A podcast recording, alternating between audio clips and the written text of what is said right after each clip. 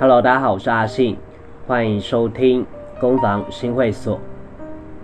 那今天呢，我要聊的主题其实是我自己的家教的人生、家教的经验。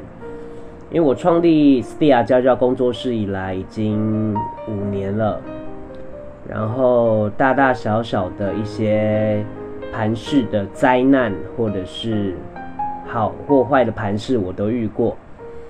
那我自己对于家教这件事情是非常有热忱的，原因是因为我可以很彻底的了解一个人，因为毕竟我教的时间很长，然后我可以透过每周跟他的检讨，然后跟他的沟通，来调试他自，来调试我自己教他的样子，然后也会询问他有没有想要怎么样的教学模式、教学方式，我都是可以调整的，在里面不止他在进步他的。技能，我自己也在进步，我自己的心性跟教法，所以这件事情对我来说就是一件嗯互利的事情吧。我自己也会教得很开心，但在很前期的时候，当然我可能在很早前时候脾气不是很好，然后后来我就越来越调试，那也希望可以做到，只要学生愿意学习，我都是可以改变或者是调整我自己的状态的。然后有一次，嗯，我有一个学生，他是心理师、心理治疗师，然后他介绍了一个他以前在国中当辅导老师的一个学生。那这个学生才二十四岁，对，当时我教他的时候应该是二十四岁。然后我就问这个呃心理师说他的状态是怎么样？他说他是车祸，然后全身瘫痪。然后住在林口，那我自己听完之后，我是跟他讲说，呃，如果他学费没办法支付的办的的情况下，我可以免费去教他都没有关系，而且我也可以愿意辅导他一年，我都 OK 的。那他跟我说他没问题，对，心理师跟我说那个学生没有问题。那接着我就到了呃去家教他嘛，然后去到他家，因为毕竟他不方便。然后到他家之后，他其实第一次跟我接触的时候，我觉得，嗯，很负面，因为他跟我说他已经自杀未遂三次了，三四次，然后他也跟我说，他觉得他连自己要死的权利都没办法做决定，对，所以这件事情让我在当下第一次接触他的时候，其实我。会不知道怎么回答，因为我真的没办法感同身受。他的全身瘫痪是，他可以坐轮椅，但是他的呃，他不能转身，然后手指可以动，头可以微微的摆动而已，对，角度不会超过二十度吧，我觉得。那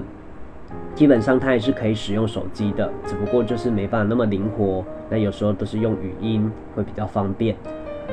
然后我又开始教他过程当中，他就跟我说，这个学费其实是那个心理师付的。这件事情我一直记得，然后我也会觉得很感人。接着我就跟这个学生说，就是希望你可以继续努力。然后我也在里面拨了一些钱，在他未来的时候给他一点。呃，算是练习金吧，因为我觉得在学习投资当中，你一定会是亏损的，但是最好就是小小亏，小小亏，一两千块美金亏掉，我都觉得那是一个经验值，因为未来他有可能因为这件事情而找他人生中的方向，或者是活着的意义。毕竟，如果他可以靠这个为生，或者是靠这个谋一些他自己努力赚来的钱的话，我觉得对他的。未来都是有正向的帮助，然后因为这样的事情，所以导致我就会觉得我自己在教学过程当中是，呃，就是开心的，然后也是一件正确的事情，然后我要保持初衷，一直教下去，我也不想要开团体课，这也是我一直以来的初心。因为毕竟现在市场上开团体课的人，嗯，我这么说好了，他们都是用话术来来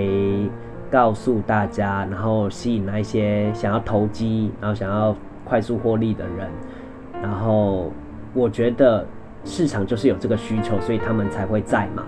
那我也希望大家可以去分辨，你在学习投资的过程当中，绝对不可能求快的，绝对都是慢慢来的最快。然后你也要了解，呃，你自己所学的老师们有没有好好负担他的责任，有没有尽到他授业的责任。然后如果可以的话，你可以去找那一种可以愿意辅导你、检讨你的人。我觉得检讨这件事跟讨论这件事是很重要的投资的一环。所以不管怎么样，这个故事我只是想告诉大家，你在投资可能会遇到非常非常多的挫折，我自己也遇过非常非常多的挫折。然后我也希望在接触投资的你们不要不要气馁，然后不要随便就想要放弃。如果你觉得它是有热忱的，它是呃你可以投入心力的，然后好好的去培养你的专业，然后注入热情。那你就不会只是追着钱跑，你反而会在你的技术上、知识上去更专精自己。所以这个故事，希望可以勉励大家。然后未来，如果我还有教更多的学生，当然是我还有很多的故事想跟大家分享。然后有人是呃性格上的，有的是故事上都有。那我自己觉得这些。都是有助于大家在学投资的过程当中多一点，呃，多一点安慰，又或者是多一点比较，那你自己就会觉得你自己是多么幸运。我有时候都是会这样子想，哇，如果我是全身瘫痪的话，我真的还有心情学投资吗？的这样的心情。所以我也希望大家听完这个故事，然后对自己说一声加油。然后也希望大家可以继续支持我这个频道。未来我有很多投资的故事，跟投资的心态面，还有技术面可以跟大家分享，可以教导大家我自己是怎么样去训练自己，然后自己怎么做功课的，怎么调配我自己的生活跟投资的时间。好，那我们回到投资的主题。我这边有一个测验题要跟大家测哈，就是这个心理测验题，就是可以测出你是属于投资的哪一种类型的人。那这种投资人的类型呢，你大概能更清楚的知道自己的心性，然后应该要选择怎么样的商品。我觉得个人觉得还蛮准的。那大家可以听听这个测验题。好，你现在想象你来到一个办公大楼的电梯前面，然后你。因为只差一步，所以你看着电梯的门关上，离你而去，所以你只好无奈的等着下一班的电梯，然后旁边都没有人哦。然后电梯门呢，你进去之后是一面可以照见全身的大镜大镜子。那请你仔细的观察你自己，你在等待电梯的时候，你会做哪一些事情？第一个是拼命的按电梯钮，就是按楼层，按电梯钮。第二个是盯着显示楼层的灯，门一开就立刻冲。第三个是不耐烦的偶尔跺脚，然后第四个是一直盯着地面。好，再重复一次，第一个是拼命的按电梯钮，第二个是呢，你一直盯着楼层的灯，就看它到了没，然后门一开你就立刻冲出去。那第三个是不耐烦的偶尔跺脚，那第四个是死盯着地面。好，呃，你们用十秒钟的时间，然后选一个答案，第一个、第二个、第三个、第四个，选一个，然后等下会公布，我会一一讲解。五、四、三、二、一，好，我现在来讲第一个，拼命一直按电梯钮。这个呃，这个部分呢，就是你是一个充满干劲的行动派，想到什么就迫不及待要去做，是那一种一旦有了某种念头，就会整天想着啊，先这样，然后那样，真想马上马上开始动手做的这种人。虽然做事积极认真是一件好事，但也表示你愿意冒着比较大的风险去成就一番事业。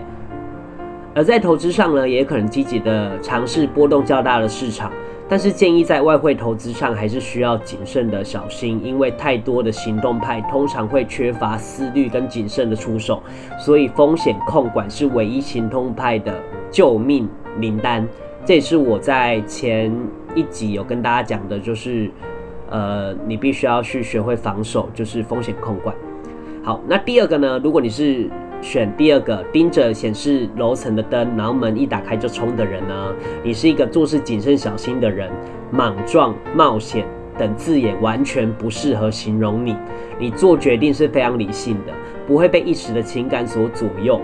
然后俗话说得好，小心驶得万年船。外汇的投资非常适合你，因为谨慎的个性在外汇的短线波动占据了非常大的优势。毕竟利润与风险控管，你绝对是把风险控管摆在第一顺位。所以这类的人就是如同我说的，他们很重视防守。好，那如果你是第三个，偶尔跺脚就是不耐烦。你对于事物有强烈的直觉，第六感相当的准，具有一眼就能看穿事物的能力。一般没有留意到的细节，你却能组织在一起。这类型的人拥有极高天赋的盘感，一旦学会了获利的策略，也遵守了风险纪律之后，绝对会比一般人更容易获利。因为盘感好的人具有非常高程度的变化性。哇，这个也很厉害。OK，好，那第四个是死盯着地面。如果你是选这个的人呢，你心地非常单纯，然后你的担心跟疑虑都放在心中，不太跟别人坦白。这类的投资人心地非常坦率，坚信人性本善，所以因为有时候会发现误踏入陷阱而不自知，所以这类的人呢，容易被耸动和简单的获利标题而受诱惑，且市场变化比较不敏感。就算是保喜保守型的投资人吧，所以建议小额投资或者是中长期持有的策略，不建议短线的操作。这类的人，我就会认为比较不适合做投资啦。对，就当然是做一些保守型的投资可能会比较好一点。然后，呃，也比较容易被那种外汇的课程所骗，因为现在如果你在脸书或 IG 上看到外汇投资或者是股票投资，你都是会。抱持着怀疑的心态，因为毕竟市场已经被做乱了嘛，所以，所以我会觉得这类的人，你就要特别注意自己。也许你可以去调整自己。好，那这今天的测验题就结束。然后我希望大家可以更了解自己，然后知道自己是属于哪一类的人，然后去选择你的呃投资的标的。然后对于自己都是一件很好检视自己的方法。好，那本周。本周对，应该是本次的节目就到这边，然后希望我下一次还可以跟大家分享更多的事情、更多的故事，还有更多的心态跟技巧。那我们下次见喽！我是阿信，欢迎收听攻防新会所，拜拜。